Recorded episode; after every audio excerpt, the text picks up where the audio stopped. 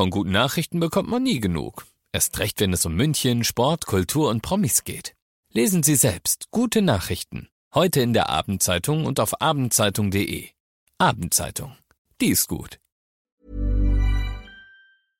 Heute gibt es einen hinreißenden Film mit Tom Hanks, der heißt Ein Mann namens Otto. Dann ist Jared Butler als Pilot zu sehen, und zwar in dem Film Plane. Ich habe eine richtig inspirierende Doku dabei, die heißt Step by Step und wir sprechen über die Netflix-Serie Die wilden 90er. Los geht's. Alles gesehen. Emus heiße Tipps für Filme und Serien.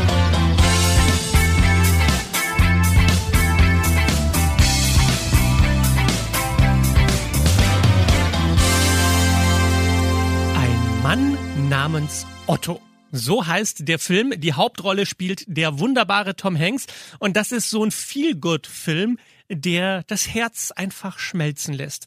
Tom Hanks spielt diesen Otto, diesen verbitterten, permanent mies gelaunten alten Witwer, der keine Lust mehr hat auf das Leben und vor allem nicht auf die Menschen und er findet sowieso alles total doof. Und als dann auch noch eine junge, chaotische Familie direkt gegenüber einzieht und ihm sein ruhiges Leben kaputt macht, ist er erstmal schrecklich genervt. Mein Name ist Marisol. Sind Sie immer so unfreundlich? Ich bin nicht unfreundlich. Ich finde Sie ein bisschen unfreundlich. Bin ich unfreundlich? Ja, un poquito Bin ich nicht.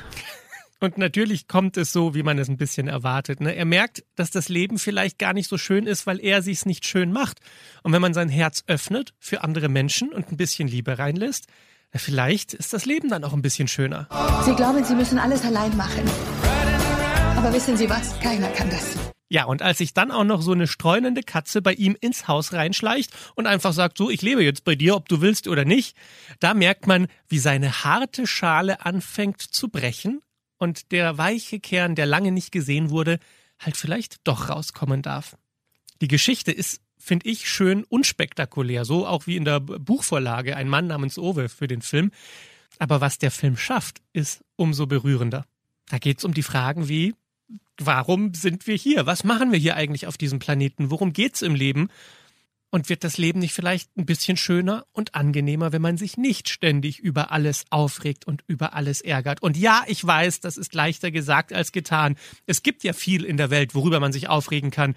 Aber es gibt so viel in der Welt, worüber man sich aufregen kann, dass es eigentlich clever ist, wenn man einen Weg findet, das alles auszublenden und zu sagen, das, worum es geht, das sind die Menschen um mich rum. Und da, wo ich helfen kann, da helfe ich. Und bei Sachen, wo ich nichts dagegen machen kann, da brauche ich mich auch nicht verrückt machen deswegen.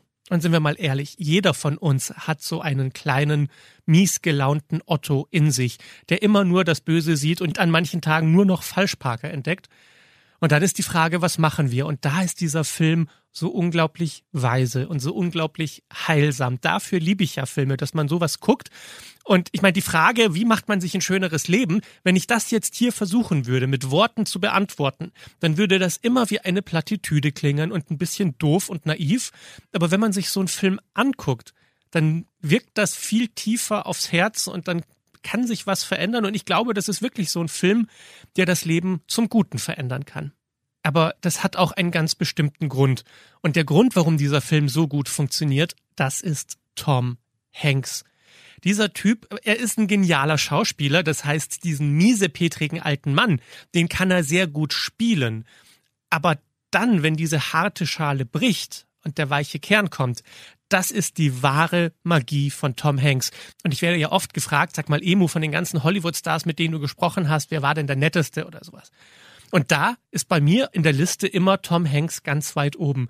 Ich durfte ein paar Mal mit ihm sprechen und er hat mir immer das Gefühl gegeben, dass ich ein wertvoller Gesprächspartner bin und dass er interessiert ist an meinen Fragen und dass er mir gerne antwortet und vor allem, und das ist das Wichtigste, dass wir uns auf Augenhöhe begegnen.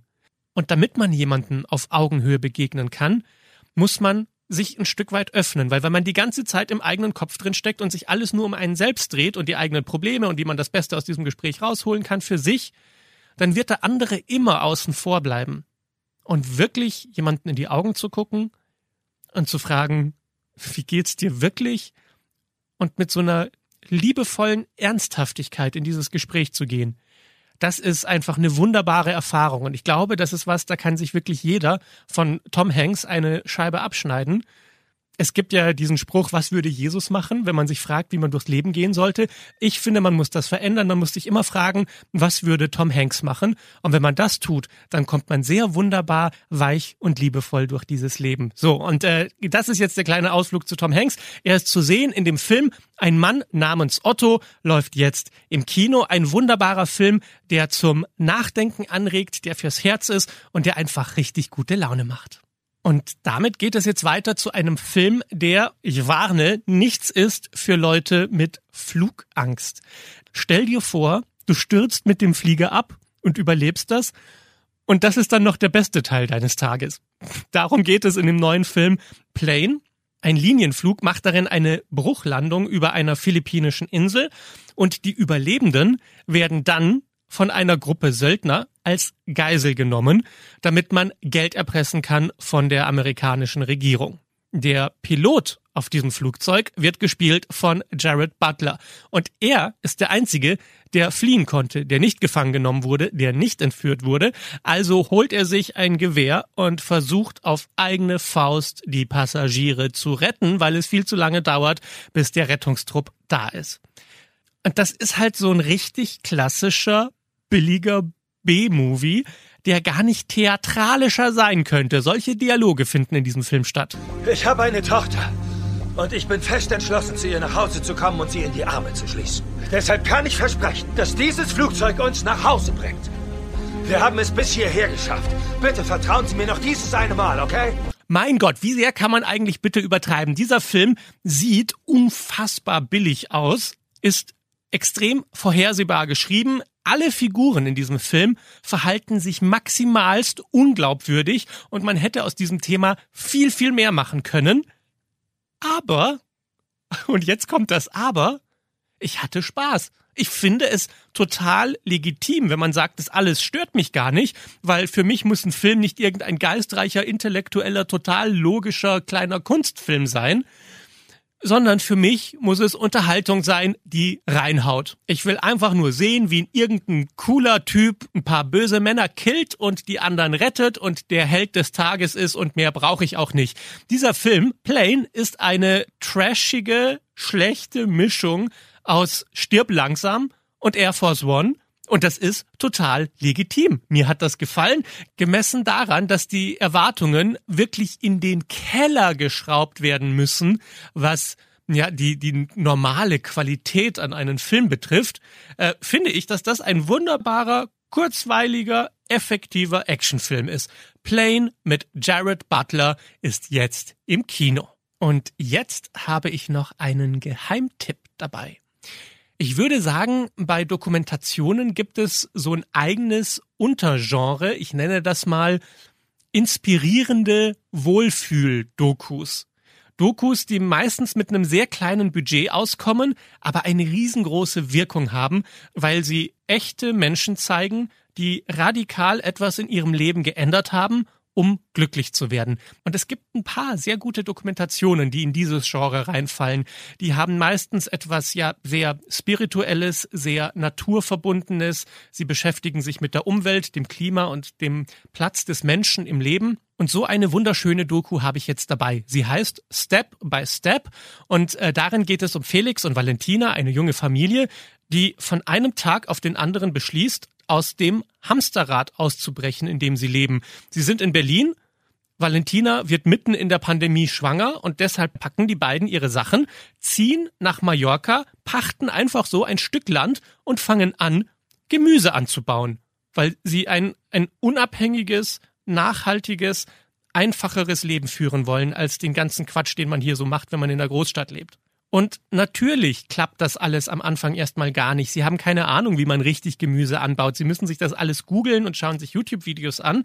Aber Schritt für Schritt, Step by Step, so heißt ja auch der Film, finden sie ihren Flow und sie finden Lösungen für ihre Probleme, weil sie darauf vertrauen, dass das Leben immer irgendeine Lösung parat hat. Und ich habe mir ein paar Mal gedacht, ey, warum berührt mich das jetzt so, dass ich ein paar fremden Menschen dabei zugucke, wie sie ihren Garten umflügen und einen Komposthaufen machen? Aber Ich glaube, dieser Film zeigt uns halt einfach ein Leben, das sich viel, viel echter anfühlt als dieser Karriere- und Leistungsdruck-Zirkus, den wir hier veranstalten als Gesellschaft. Ich meine, die, die bauen Melonen an und dann freuen sie sich verrückt, wenn sie Melonen essen. Es kann so einfach sein. Und vielleicht ist das die Antwort auf die große Frage nach dem Sinn des Lebens. Warum sind wir hier? Naja, wir sind hier, um Melonen zu essen, die wir angebaut haben. Und in Einklang mit der Natur zu leben und uns nicht so viele Gedanken darüber zu machen, was in der Welt passiert, sondern dafür zu sorgen, dass der kleine Kreis, in dem wir leben, die Community, die Familie, die Nachbarn, dass wir aufeinander aufpassen und dass wir dafür sorgen, dass wir im Einklang mit dem großen Ganzen leben.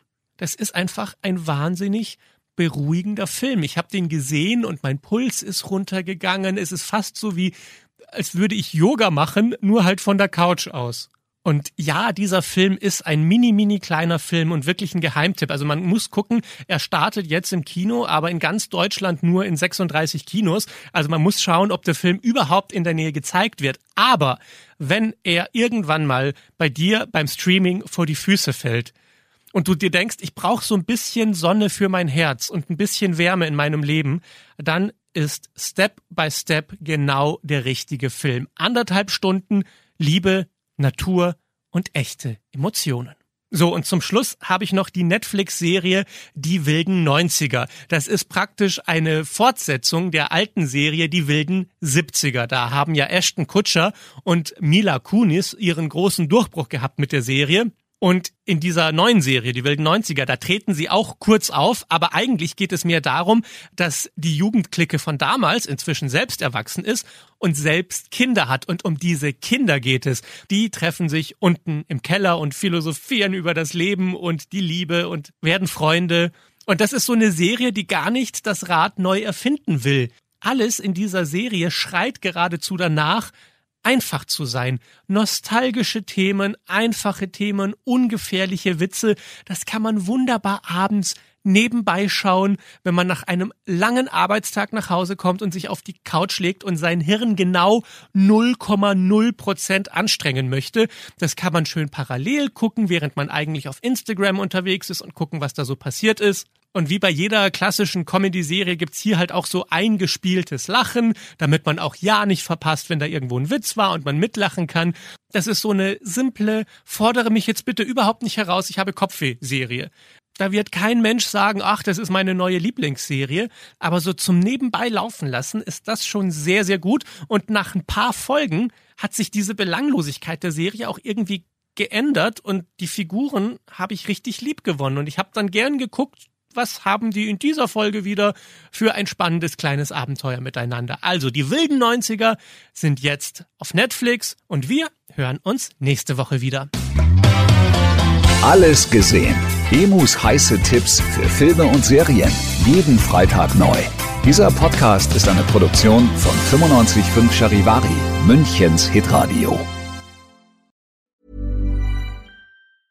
Even when we're on a budget, we still deserve nice things. Quince is a place to scoop up stunning high-end goods for 50 to 80% less than similar brands. They have buttery soft cashmere sweaters starting at $50, luxurious Italian leather bags, and so much more. Plus, Quince only works with factories that use safe, ethical, and responsible manufacturing. Get the high-end goods you'll love without the high price tag with Quince. Go to quince.com/style for free shipping and 365-day returns.